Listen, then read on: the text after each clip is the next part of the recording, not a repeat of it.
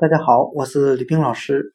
今天我们来学习单词 noise，n-o-i-s-e，表示噪音的含义。我们可以用词中词法来记忆这个单词 noise，n-o-i-s-e。我们可以把中间的 i 字母去掉，变成另外一个单词 nose。N o s e 表示鼻子，我们这样来联想这两个单词的含义。我总是听到我父亲打呼噜的声音，那简直就是噪音呀！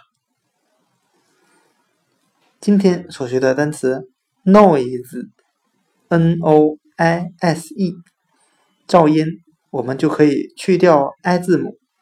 就变成了另外一个单词 nose，n o s e 鼻子，鼻子产生了呼噜声，变成了噪音